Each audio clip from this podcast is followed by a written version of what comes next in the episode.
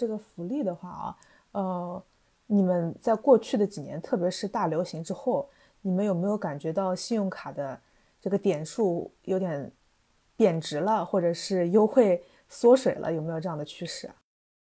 肯肯定有的，肯定有的。其实不只是大流行这个呃之后啊，其实我那个信用卡。因为我信用卡也蛮多的，然后他们这个福利啊什么，每年都会更改。每年更改的时候，他们肯定要寄一张这个账单啊，不是账单，这个叫什么？使用说明啊，或者对对对，呃，这种通知他会他会寄给你的。我就经常会收到这种通知，然后我已经这几年发现一个这个规律，就是本来我一开始申请的这个卡给你说是两个点的返现，然后过几年他他跟你说啊，我们降低到一点七五了。啊，再过几年降低到一点五了。我有一张卡，就是我二零一三年申请，那个时候是百分之二，现在就只有那个一点五了。啊，它那个年费呢？我有几张有年费的卡呢？这个年费呢，就是过几年就开始升高，本来九十九，后面涨到一百二，再涨到一百三十五。啊，这个就是你可以看到，可能这个利润空间呢，现在也那个信用卡利润空间也在减少。那么羊毛出在羊身上，那么。客户这边的可能一些收费就提高了，对吧？那个福利呢就降低了，啊，所以这个是整体的一个感觉。还有包括我有一张卡，它嗯，因为我经常到美国南下美国去买东西嘛，这个买那个买东西又就是花美金，美美金这边呢有呃就涉及到一个呃国际货币的转换。一般来说啊，这个普通的标准的应该说标准来说都是有呃货币转换。这个有一个差额是是要收取一个百分之二点五的货币转换手续费的，呃，我之前有一张卡，这个两点五的手续费它是帮你免掉的，就过几年可能经济不好啊什么，然后这个这个两点五就开始悄悄帮你加上去了，啊，然后所以呢，呃，我也发现就是很多东西福利就就慢慢就降降低了，总体的大趋势我是这样的，我不知道那个风是什么感觉啊，呃。就是是是这样的，就是我感觉年费上涨，这个是的确是这样的。就是最近几年，就是尤其像什么 American Express 的白金卡呀，就是被被人已经都嘲讽成是打折打折本，是叫 coupon box coupon books，对不对？就是因为它的福利太多了，但是它把年费越加越高，越加越多。那虽然它加了更多的东西，但是你得你得想着用嘛，对不对？它有六百九十五的年费，你想，但是。但是你得，你得，你你得想用它的那些 credit，其实得想方设法的在用，就是其实还是也挺麻烦的。就是，但是还有一点呢，其实跟那些点数的那些他们的合作公司，他们那些公司的点数在降级也有关系。就比如说最近几年，啊，万豪啊、希尔顿啊，他们这些就是酒店的点数，他们也在降级。那你比如说别的信用卡公司跟他们可以换点的。那你他们降级了之后，那信用卡公司相相对来说，如果你一直跟他们换的话，那它的点数的价值也不如之前了嘛，对吧？就是因为最近几年的确是很多的旅馆不太行了嘛，对不对？相比来说，相比疫情之前，所以旅馆就是知道还有很多人在撸他们的福利，所以他这个给撸的福利的这个空间也越越来越小了，所以他们现在就开始变成，比如说。旺季不给你撸，就比如说像万豪啊什么，开始变成旺季和淡季，它的点数是两种点数，对吧？就那就相当于用跟现金差不多了，因为因为你用现金付钱，其实就是根据就是每天的价格、每天的人流，它会来变的嘛，所以每天的旅馆价格是不一样的。但是你用点数来换的话，很有可能一年是一个统一的价格，对不对？但是可能淡季也是这个价格，旺季是价格，但是你用旺季的。价格去换进去换那个跟跟现金买那个旅馆一夜的钱来比的话，可能用点换非常非常合算，对不对？那那它现在变成旺季也有一个额外的点数，那就可能至少撸的没有那么多了，至少相比来说，就是所以就相当于点数在贬值。那那的确就是说撸卡的那种福利啊，没有以前好，但其实也有更多在往好的方向走，有很多信用卡公司其实竞争还是挺激烈的，尤其是最近两年。呃，我觉得 Chase 跟那个跟 American Express 这两家公司，它为了尤其是特别高端的客户，那种四五百美金的年费那种卡的客户，他们他们的开卡奖励都开出了各种历史新高。在在这两年，所以就就出现了我刚刚说的，就是开卡奖励的点数差不多可以换成一千五、两千多美金的那种那种可能性，就就只有这两年才有，呃。但对吧？这个也是也是一定程度上面表示他们需要拉更多客户，这也是竞争竞争关系嘛。但是但是总的而言，的确是趋势是呃年费是越来越高了。这当然也是跟现在的通货膨胀也有关系嘛，对吧？所以他们呃没办法，这事实上所有的东西都是这样的，不光是信用卡，对吧？那么你们在比如说这两年有一些呃，要么年年费增加，或者是你觉得呃撸的。越来越难的情况下面，你有没有你们有没有关过卡的经历？嗯，关卡倒没有，我倒没有，因为我现在手手上持有的卡就是我平时也要消费啊，也要用的，就是有些该降低年费的，我已经前几年也降低好了。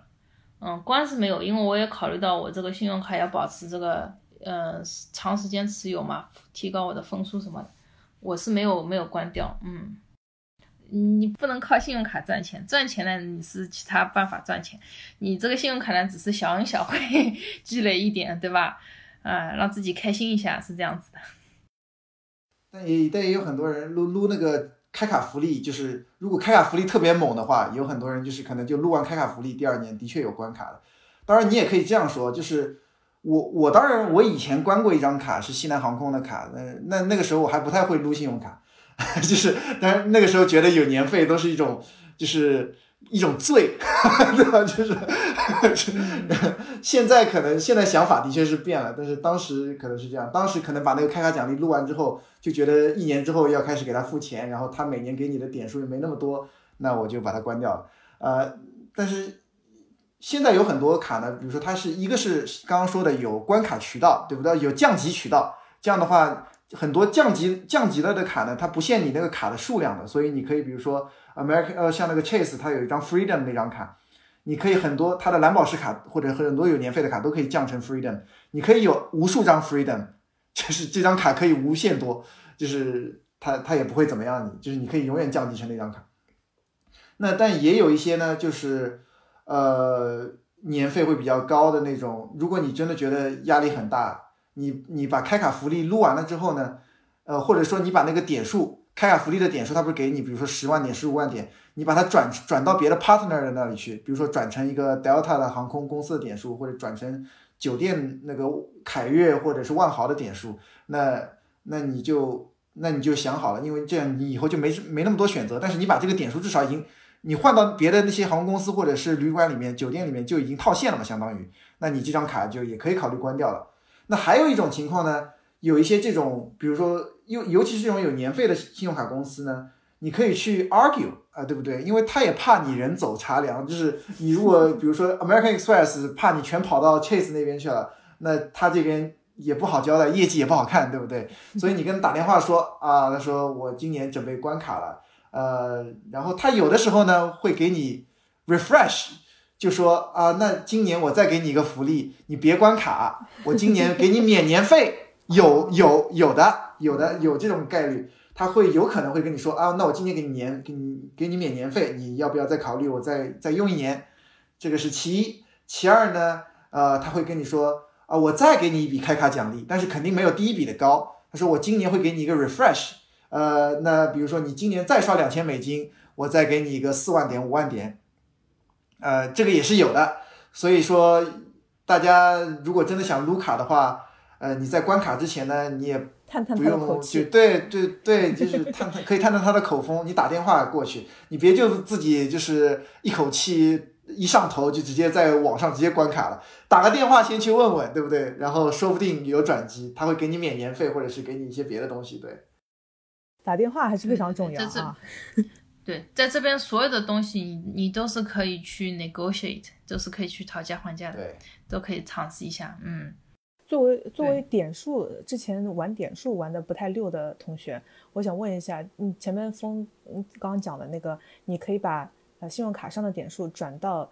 呃一个航空公司或者是一个呃 All Stars 什么之类的这种地方，那这个是不是有点像你玩汤姆熊，你把那个你拿你把那个票子变成了那个什么什么一张卡里面的东西，然后 你这个你以后你以后了想换想想想换什么礼品，就选择会多一点。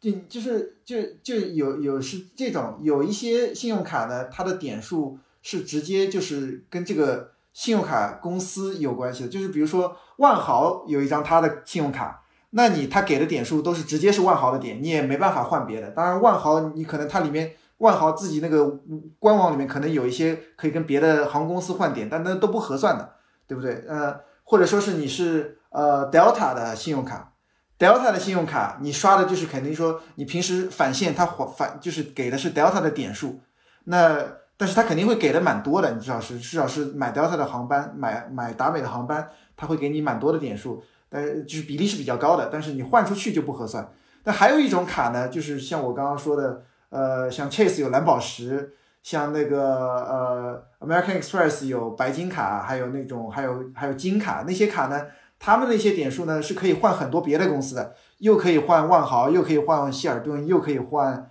呃凯悦。那那机票呢又可以换那个呃美国的几四大航空公司，是甚至是只要是古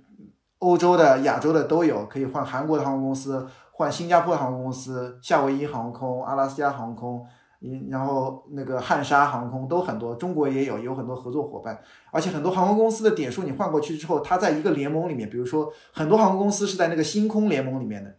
那那你星空联盟之间你换到那个，只要有一家航空公司是在星空联盟里面，你换到那家航空公司的点数，你就很容易的可以换到别的，就是星空联盟里面别的航空公司的点数，那你这个就要研究了，怎么样换很划算，有很多是这样二到二到手的这种点数。二到转来转去的这种点数，其实是可以换出非常非常高的那种，就是点数的价值的。就是大概这个是一般来说是换点数换的最合算的那些地方。当然了，一般来说就是最合算的都是头等舱，还有越远的机票，像那种国际机票，像美欧的机票，或者是那个美日的机票，或者是对吧？或者是美国和新加坡的机票，很多都是非常非常划算，因为它很多就是它那个里程的机票用里程换。它等于说是一一笔固定的价值，就美国东海岸飞欧洲任何一个城市，这个航空公司点数都是一样的，它不会因为你旺季或者暑假的时候它会涨得特别高，就是都是一个价格，而且它甚至还有可能比淡季你用现金买还要便宜，大概就是这样子。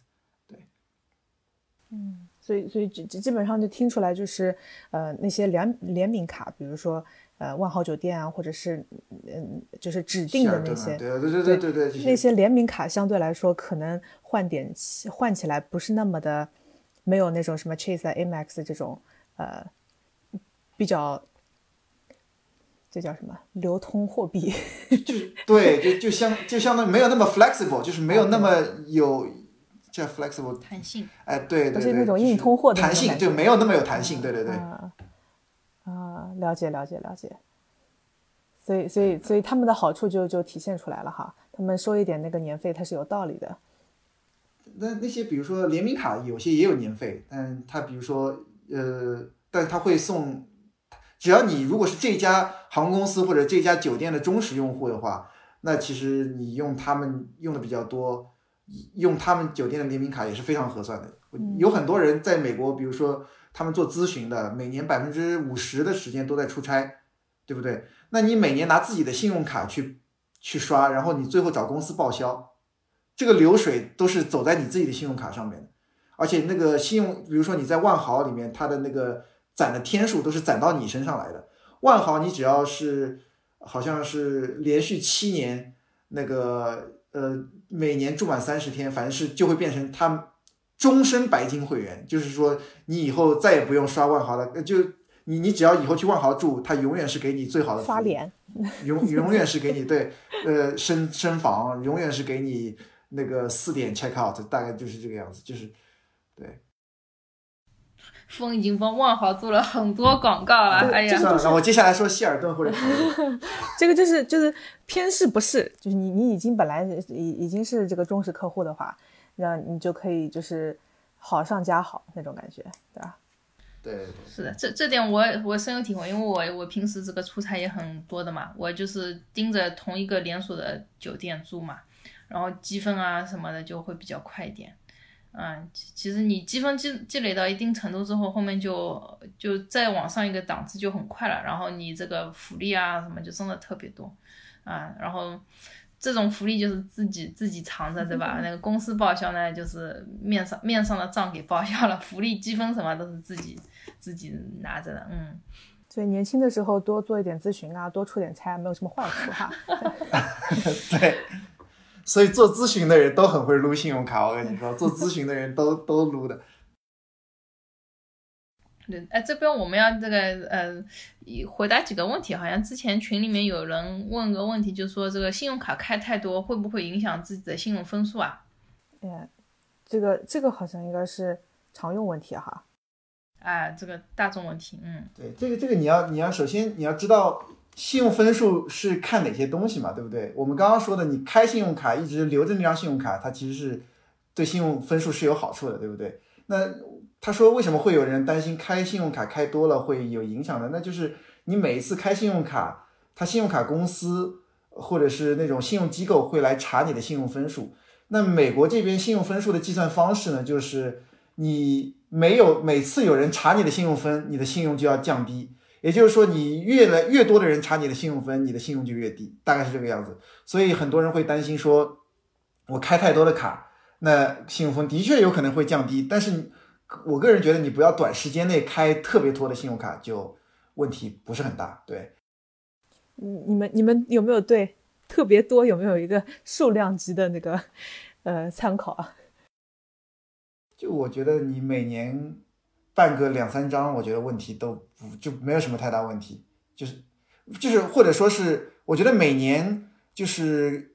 跟信用卡相关的账户开个三四个，应该问题都不大。这个包括房贷和车贷，就是你算上那些之后，我觉得三四个五最多五个，我觉得也不成问题，其实都还好。你像像那个 Chase，它有一个撸卡的福利，它的蓝宝石的卡，Chase 有一个有一个规矩，就是说。你如果两年之内有超过五张卡，就不能拿它的开卡福利。那你就差不多拿这个算嘛，你就差不多两年五张。嗯，我觉得这个是一个还正常的，就是如果就是如果你不是那种疯狂代购、疯狂刷卡的那种人，就是两年五张就还还正常。嗯嗯，我这边补充一点，其实这个呃，你每次申请信用卡的时候呢，这个信用机构会查你的信用报告。这边这个查信用报告呢是有两种概念，一种叫那个 soft check，一个叫 hard check。soft check 呢是指你自己去查你的分数，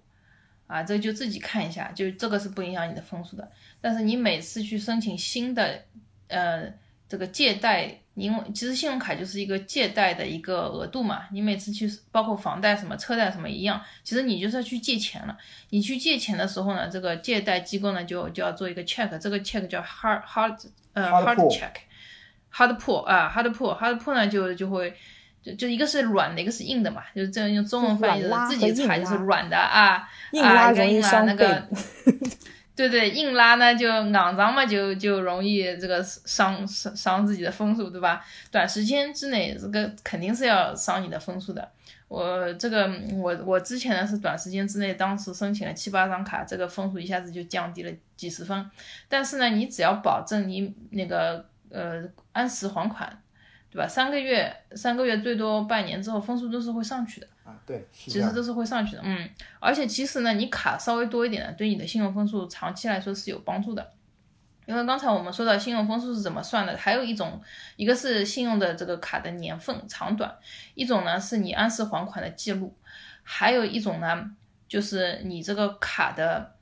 呃，英文叫叫那个 utilization ratio，就中文怎么翻译就是。就是你使用的这个百分比啊，你使用这个额度的百分比，呃，用一个公式来说，简单的来说就分子分母啊，就是分母呢，就是你所有可以借贷的额度，就是把你所有的信用卡什么这个卡所有的这个可以那个借贷的最大的额度加在一起，这是分母，分子呢就是你这个已经消费掉的额度。就就假如说啊，你有一张一呃那个一百块钱的信用卡，我们讲简单的数学，呃，那你有一张一百块钱额度的信用卡，然后你刷掉五块钱，那就是五除以一百，那么你的这个使用的额度就是这个 ratio 呢，就是百分之五，对吧？那你如果你有两张这样一百块钱的信用卡，你也只刷了五块钱，那你就是五除以两百，那你这你的这个呃这个刷卡的 ratio 就是两点五，你的借贷率吧那很低了。你卡办的越多，它的分母越大，所以这个比例越低，那的信用分数就会往上走。嗯，就对，因为对对对，很多人呢，经常如果手头就一张两张卡，然后有的时候呢可能会经常刷爆，特别是这个新来的这个移民或者留学生什么，因为一开始借贷的卡，这个银行给你的额度非常小，就给你可能一两千块钱、三五千块钱非常小，然后可能平时你也不太够花，那你就经常面临这个卡要刷爆啊，或者接近这个呃使用额度这个情况，那你的这个 ratio 就非常高，你的额度越高，就越影响你的分数。好一点的呢，是你的额度保保持在百分之三十以下，那你后边就是呃，你在不改变自己消费习惯的情况下呢，最方便的办法就是多开几张卡，那你这个分母就会变大了，分母变大，那你的这个百分比就变小了，所以长期来说对你的这个信用分数是有帮助的。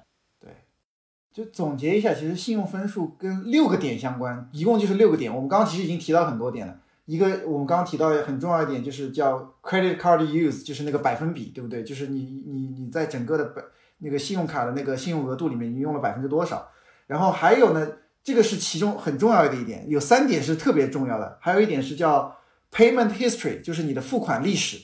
那你包括你的房贷、车贷，还有学生贷款，还有你的信用卡记录，你有没有就是呃逾期还没有还钱？如果你逾期没有还钱，那会非常大的影响你的信用分数，你就会突然掉的很低很低。那还有一点呢，就是你有没有过，它叫呃 derogatory marks，就是就是应该是叫你有没有破产过，有没有被那些就是或者说是呃欠很多别人钱，或者说是法律判你执行，你要你要还什么什么钱，你反正就是跟这种相关。对对对对对对，有没有被追过债？类似这三个是对信用分数影响最大的。然后还有三个小的，一个是我们刚刚说的那个信用记录、信用的历史，就是你有你有多久的信用，平均而言；还有一个呢，就是你有多少的账户，你账户越多，其实信用也会越低。还有一个是那个刚刚是说的那个，就是信用分数查询，只要有 hard pull，就是那种硬的那种信用分数查询，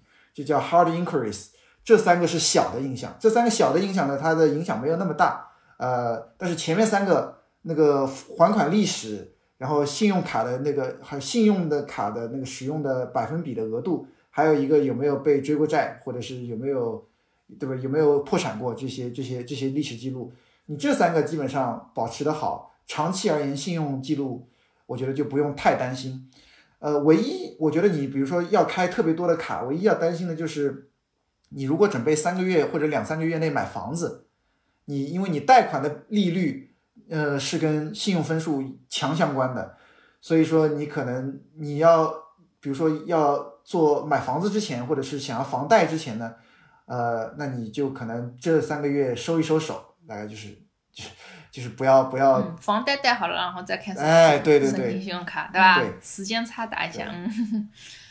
嗯，哦，这边讲一个小窍门，就是呃那个还款还款这个习惯啊，这边。呃，刚才讲了两个信用卡的日期，一个叫 statement day，就是账单日期；一个叫 due day，就是还款日期。呃，其实呢，有的我刚才好像群里面有人提到过，就是有的经常卡太多啊，忘记还还钱了。那呃，这肯定是很不好的习惯啊。但是这边有一个我要指出，就是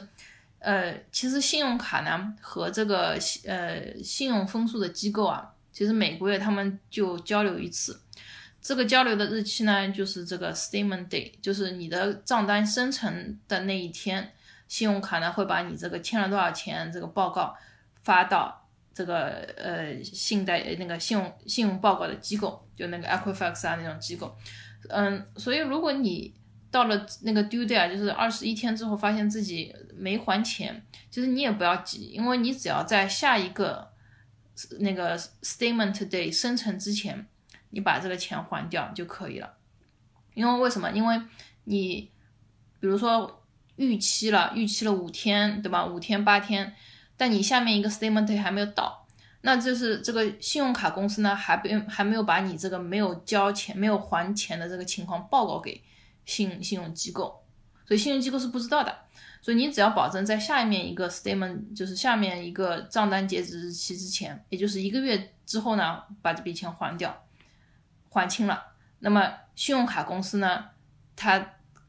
是看不到，呃。你你可能是要付一点利息的，这个肯定是要付的，但是在信用机构这边，他们是看不到你之前是拖欠了什么三五天啊，这样他们是看不到的，所以这是不这是不影响你的分数的。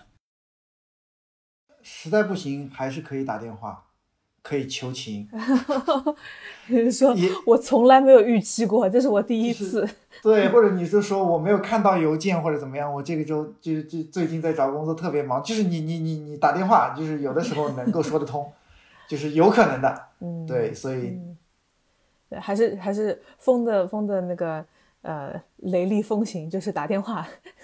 周旋一下。打电话给信用卡公司，当然是你就让信用卡公司把你那个。就是逾期的 mark 给去掉，对，嗯嗯，也也都是可以的，哎呀，很好，都是很好的贴士哈。哎，那我们刚刚说到信用分数的话，我替我替呃大家再问个问题啊，就是呃可能嗯我我们当中听众里面很多人都是呃就是就是来到美加不久，那可能首先想的就是每次开卡，首先想的是哦会不会影响分数，会不会影响分数？那大概普通人来讲的话，大概信用分数多少算可以了？多少差不多了？再再高也没有什么特别大的意义了吧？有有有这种说法吧？就就我我觉得信用分，你可以拿买房子时候房贷来做一个一个基准，就是因为比如说房贷七百四的信用分以上，就是就已经没有区别了，所以你可以你你如果是七百四以上，就已经是。非常好的一个信用分数了，呃，对，然后接下来的话，可能我觉得一般来说，普遍而言，七百以上都还可以了，就就为什么没什么太大问题了，就是有一些房贷已经也可以拿到最好的利率了，对。那这个分数你是呃有的时候也能自己看到的是吧？有很多第三方的网站，但是美国的信用机构其实它是分几个嘛，有有一个叫什么？TransUnion 有一个叫 Equifax 这些东西，呃，那有一些第三方的机构，它可以就是去能就是铺一些信息，但它不一定很准，但是你可以大概的知道自己的信用分的范围在哪里。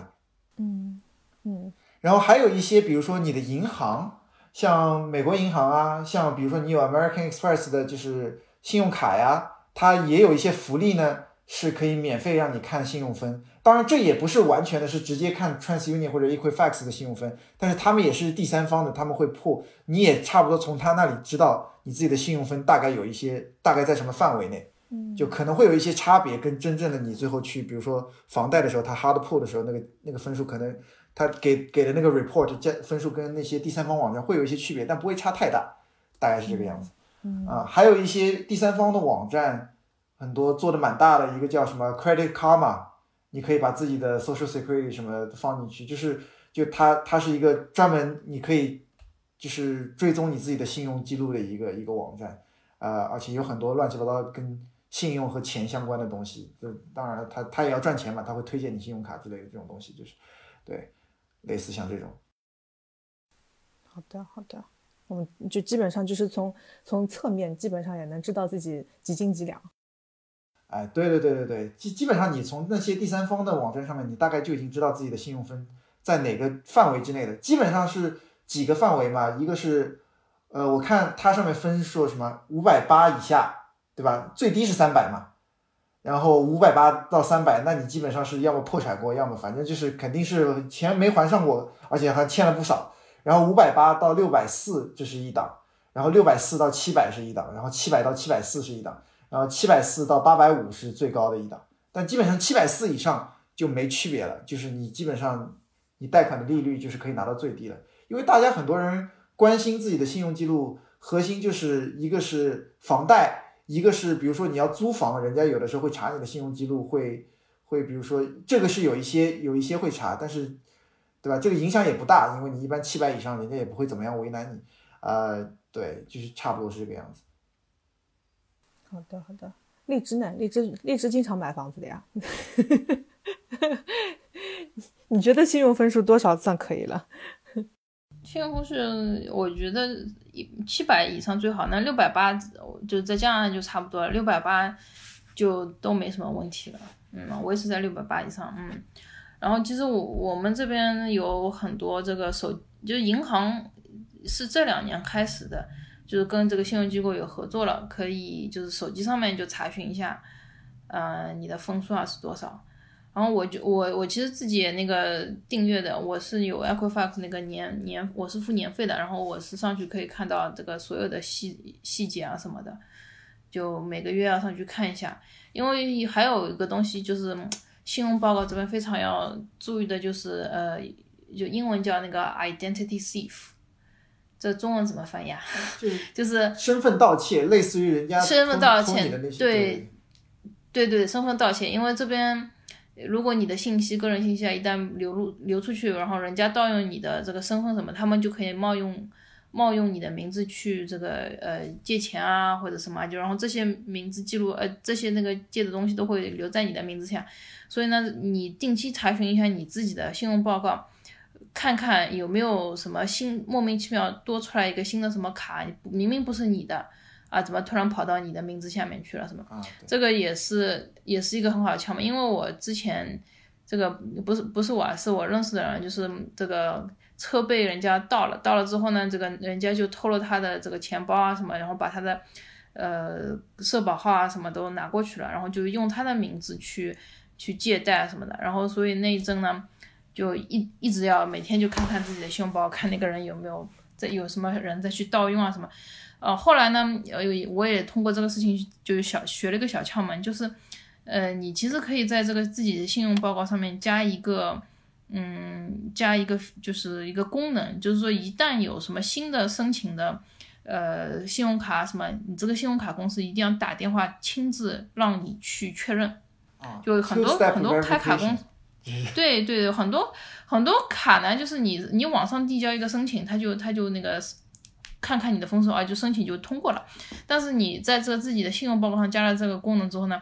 这个信用卡公司要要问你很多很多很多问题，就确保这个人就是你，嗯，他才给你开卡。嗯啊，这就手续会复杂很多。那这里其实是提高你个人的，呃，叫什么？叫个人的账号的个人信息的安全。嗯，这样烦是烦了一点啊，但是这个是保证安全，就不会什么，不会有人来冒领你啊啊，就是来用你的名字去开卡什么就没有了，就减少这个风险。嗯嗯这也是了解自己信用记录啊，看看经常看看自己信用报告的一个好处。加拿大需要把社保号带在身上的吗？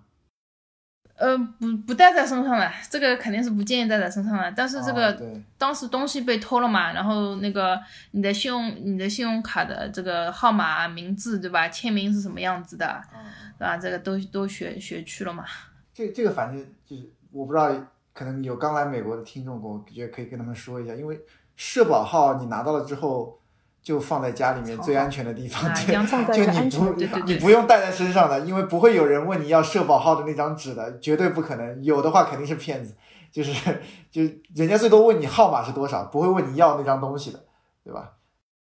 对，这这有点像那个身份证号码一样的，大家基本上都知知道，能自己背出来。呃，但是但是呃，看那张纸的地方不多的。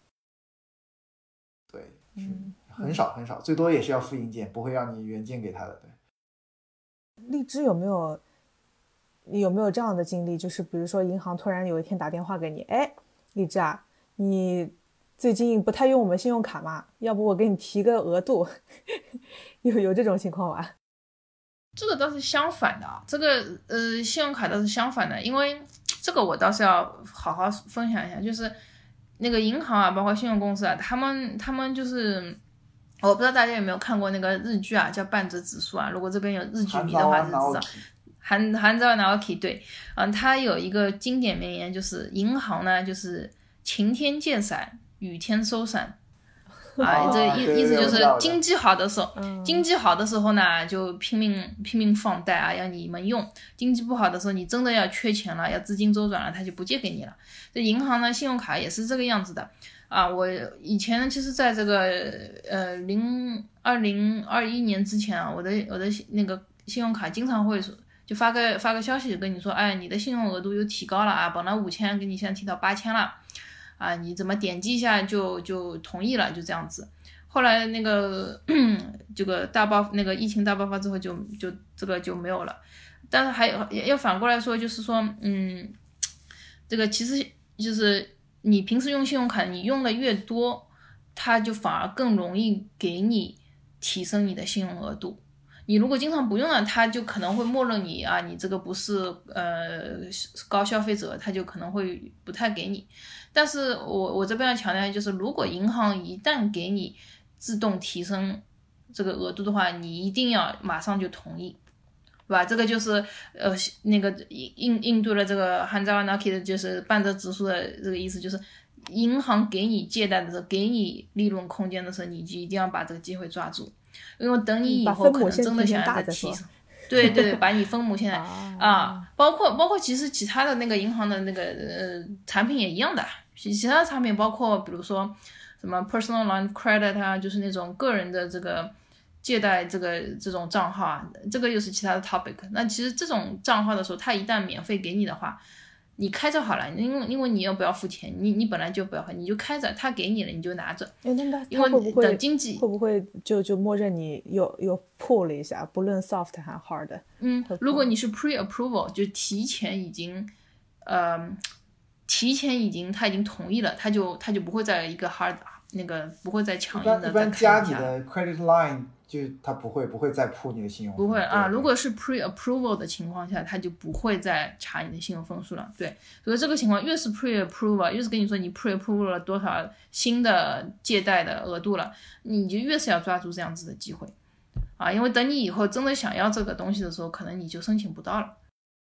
不，你可以跟他说，我现在的收入是去年的两倍。他会给你加的，可以。那你要是自己去主动申请，对吧？你肯定是要去自己主动申请。那那那到那个时候，他就肯定是要一个那个呃 hard inquiry，那你就会设置就是影响你的信用分数了，对吧？对对对。那你如果收入没有什么太大变化，你可以靠一直靠这张卡消费，流水走的比较多，他也会给你加一些信用分，就加就是而且只要你是按时还款，然后而且流水还蛮多的，他会他会给你加的，对。嗯，对，所以归根结底就是银行主动给你的产品，给你的优惠，你就要接住。不是经常有那种银行跟我说，哎，你要不要来兜桑野？这这倒不多，但是经常有那种信封，他说啊，你 pre approved，然后放一张假卡在那边，然后嗯嗯哦，Capital One 经常做这个事情了，我知 道了。搓你做这种事情，Capital One 都是烂卡的。对对对，这这这种事情，所以所以就是说，他虽然说 pre approved，但是他是也是有阶梯的，是吧？也有好跟不好的。，cap capital One 呢，这个其实是一个比较烂大街的一个公司，因为也不能说烂大街公司啊，我这样说法有点不对。它是这个 Capital One 是是针对所有所有的人，包括你信用记录不好的、信用公司不好的、申请普通信用卡有困难的这种用户，他们是针对这样的人啊。他呃，你如果你已经有很多张卡了，分数也很好的，你也不 care 这么就多个一千块钱、两千块钱这个卡，因为你毕竟卡多了，你要去每个月去。看一下对吧？manage 一下，嗯，这个看你个人的那个，看看你个人需求。是这样的，Capital One 一般来说不太适合是卢卡族，卢卡一族基本上没有什么人往 Capital One 那里瞟一眼的，都瞟都不会瞟。Capital One 很多是我跟你说，刚刚是两个 category 两个类别的人，一个是叫 transactor，对吧？我们走流水的一部分消费者，一部分是叫 revolver，就是问银行借钱的那部分人。那 Capital One 很多是针对 revolver 的那一部分人。就是比如说可能信用分数比较低，或者说是呃每个月收入会比较紧张的人，那他有很多呃信用卡的福利，他怎么样把那些 revolver 给勾住呢？他比如说会说我首年的利息是零，那那首年的利息是零，对于我们每个月按时还款的人毫无吸引力，对不对？就是因为我们不会欠钱的嘛，我们需要的是撸卡的福利是多少？那但于对于借钱的人来说，这个就很重要，他第一年可以。可以不用还钱，那对于他这一年压力就非常非常的大的解放，其实就是说，那我这一年增加他的手头的现金流。对，那我这一年欠再多的钱，我也不会涨利息，我是我是零利率的，我这一年是 APR 是零，那那他就可以随便消费了，他这一年有什么大头他就想他就花了，我反正今年也不涨利息，那这个就是太对于他们就很重要，就是有很多人是这样的，对。有点像在养韭菜嘛，好像。哎，就一年之后你就还不上钱了，你就倒霉了，就是这个意思。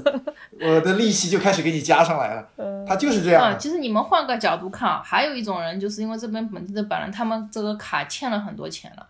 他们每每天都是在付百分之十九点九九或者二十九点九九的利息，他们呢就通过开这种第一年免息的卡，就把这个他们的余额啊，从这个高利息的卡转到这个低利息的卡，就是啊，然后给自己。对对，这个叫这个有一种说法叫 balance transfer。那，嗯，这种方式是呢，就是他们通过这个，其实给自己留一点时间呢，节省节省付这个每个月的利息。那么每个月节省下来的钱，可以把本金去早点还掉。啊，这很多人这个这个英文呢就叫那个 debt consolidation，就是呃债务重组啊，债务重组是这个说法。其实这也是一种做法。如果就就很多白人，因为真的是。利滚利太多了，高利贷欠了一屁股，那怎么办呢？你要有一个有一个办法来帮你缓冲一下，就等于是给你一年的机会缓冲一下，让你可以去再攒点钱，手头现金流多一点的情况，把这笔高利贷给还掉，这也是种做法。那从信用卡公司这边来说呢，呃，当然是希望你欠的越多越好，对吧？那么他们就通过这个欠款来赚取利息。有没有人？会用这个首年免利息，是首年零利息去套现，或者是拿拿钱出来炒股票什么之类的。有 有有，肯定有的，肯定有的。但是这是有风险，怎么做的？这这是我听传传说当中的人。这个，那我就是这个传说当中的人了。这个呢，这个这个就叫那个 calculated risk，对吧？这是有风险，但是你这个风险肯定是要把控好的。我之前做过很多这种事情，就是什么。呃，零利息啊，什么这种，然后把钱拿出来，然后放到一个高息账户，每年给你百分之两点七五三的这种回报，对吧？那就等于是，呃，等于等于就是用银行的钱去再再赚点利息嘛，就是是这样子，这样这样操作比较烦，但是呃，等于是一本万利嘛，因为不用我自己的钱，对吧？这也是一种操作方法，我但我不是很推荐大家，因为当中有很多。那个门道很很多，如果走错一步的话，后果也比较严重。万一错过了一个 payment，就就很尴尬，对不对？嗯，所以所以走走这种路线的这个那个听众呢，肯定是你要急速修炼到一定程度之后才可以做这么操作啊。初初学者我不是很建议啊。初学者其实也没有那么大赚头，因为你要操作这个，其实也要花精力的嘛。那你如果只是从信用卡公司只能拿出一万美金。那你这个，你就算你是 high yield saving，你在美国现在这么低的利息的情况下，你就现在是这个不行，对对，就是你现在肯定是划不来的，对吧？那百分之三，你一万块钱，那就三百块钱，三百块钱再减掉那个，你差不多就两三百块钱嘛。就是你你要你要这么想，就是你你你这个做的这个工作和就是你这个付出的这个精力是不是合算？因为现在。High yield saving 太低了嘛？呃，现在我不知道最近是不是涨，就加息之后是不是上来一点了？但是之前是非常低的嘛，在疫情期间，所以就你也你也要看市场的形势做这种操作和选择。对，嗯，这这个是比较比较高级的操作，因为还有很多人是通过这个短期的资金这个来周转啊，做一些生意啊，或者做一些其他的投资什么的，也是一个。呃，当然我说的这个什么百分之三的高利息账号啊，这种。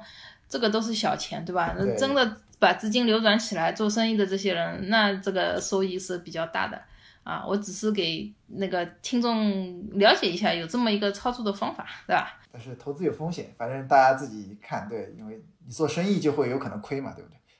对，所以信用卡大多数情况下还是一种消费的动作，而不是一个给你套现，甚至是一个投资的一个动作。嗯，套套现其实也是可以。还有一种我听听到过，我自己没操作过，但是我知道是比较高级的操作，就是你呢自己是一个商家，用自己的卡呢在你自己的机器上面划一下，把这个线套出来。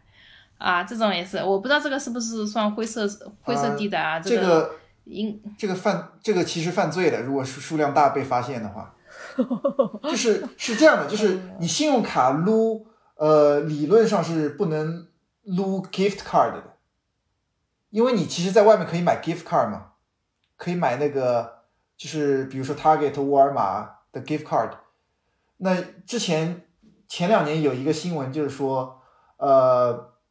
那个一个对韩裔的夫妇吧，在亚特兰大，他们夫妻俩就一直是买 gift card，然后走那个流水，因为你就哪怕是返现卡百分之二，他一年刷个一百万美金、两百万美金、三四百万美金，刷了好几百万美金，然后他就走那个流水嘛，然后把那个 gift card 再换，反正就是他 gift card 你就算一比一的换嘛，那那他就他就赚那个百分之二的流水，但是他的流水走个几百万，后来就被 RS 发现了，然后这个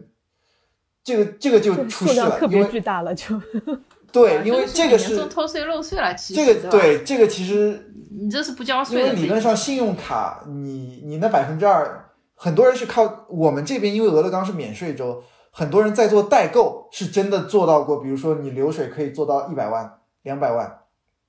都有，就是你你很多张信用卡在那儿刷刷出个一两百万的流水，那你你就你就收入而言，你哪怕只是百分之二，你不用那种点数最基本的百分之二的返现，那你一百万也是两万美金，你一年其实增加了不少收入，对不对？但是呃，但是这个是合法的，只要你买的是物品，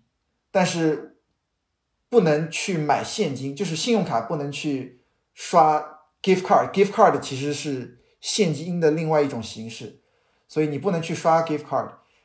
这个反正大家如果要撸的话，这个法律上面很多东西还是要注意的，就是你买买电脑、买奢侈品、买很多很多都是不限上没有上限的，你给国内代购无限的奢侈品都是可以的，但是不要买 gift card，刷 gift card 是你可以一本万利嘛，因为就是其实就是钱嘛，对不对？但是但是你这个是有问题的，会被追上，会被追查到的。了解了解，知知知道刀尖在哪里了。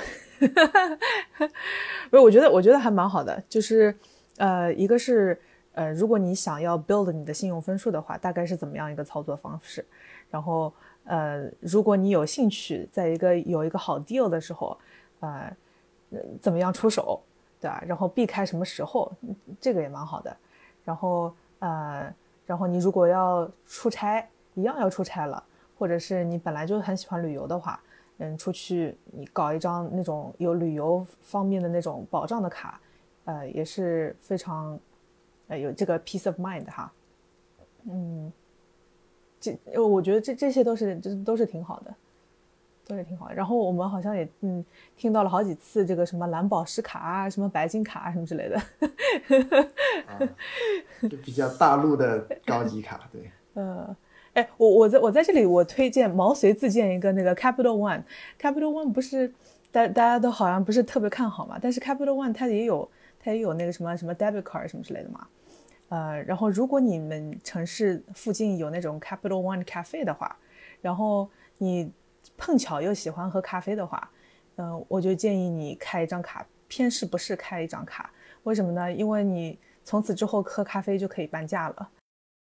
哦，这么好，嗯，然后你你刷他 debit card 就可以，对，然后你就你就可以在那边坐一天，就是星巴克的待遇，就是然后那个 Dunkin' Donuts 的那个呃成本哈，是。对，Capital One 对 young adults 还是比较友好的感觉，对，Capital One 一般很多都是就是起步的卡之一嘛，对吧？就是嗯，对对，对，嗯，还有什么还有什么问题吧？今天干货很多了，对听众朋友脑子已经涨了，要胀了，对吧？对，已经录了一个小时多了。把我们这期节目吃透，基本上观众朋友在北美基本上